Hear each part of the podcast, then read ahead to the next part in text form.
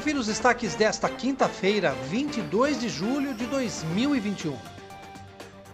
O vereador Pedro Kawai protocolou ontem a indicação 2995 com um pedido para a Secretaria Municipal de Obras providenciar a manutenção dos equipamentos de iluminação existentes na Praça Dalmo Rodrigues Monteiro, na rua Matias Schmidt, no bairro Vila Monteiro.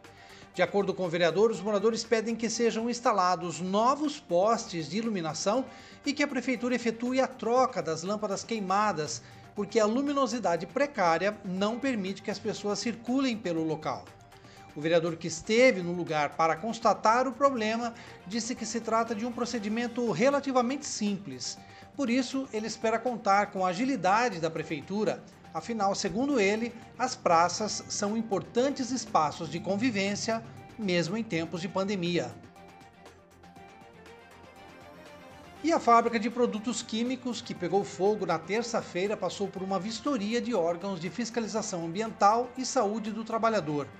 Agentes da Companhia Ambiental do Estado de São Paulo, a CETESB, e do Centro de Referência em Saúde do Trabalhador, o CEREST, além do Conselho Regional de Engenharia e Agronomia, o CREA, foram ontem pela manhã ao local. As equipes de perícia da Polícia Civil também compareceram para tentar identificar as causas do incêndio. O galpão que foi interditado pela Defesa Civil precisa agora passar por uma reforma orientada por engenheiros especializados. Após essa reforma, os proprietários deverão requisitar uma análise para uma possível liberação do espaço pela prefeitura. Boa parte da fábrica ficou destruída pelas chamas.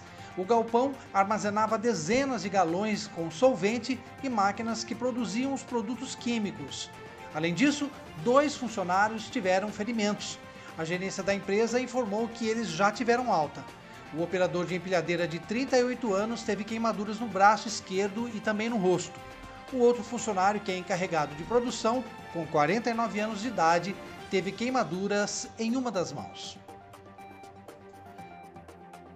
Acompanhe os nossos podcasts pela Rádio Kawai, disponíveis no Facebook, Instagram e no Spotify.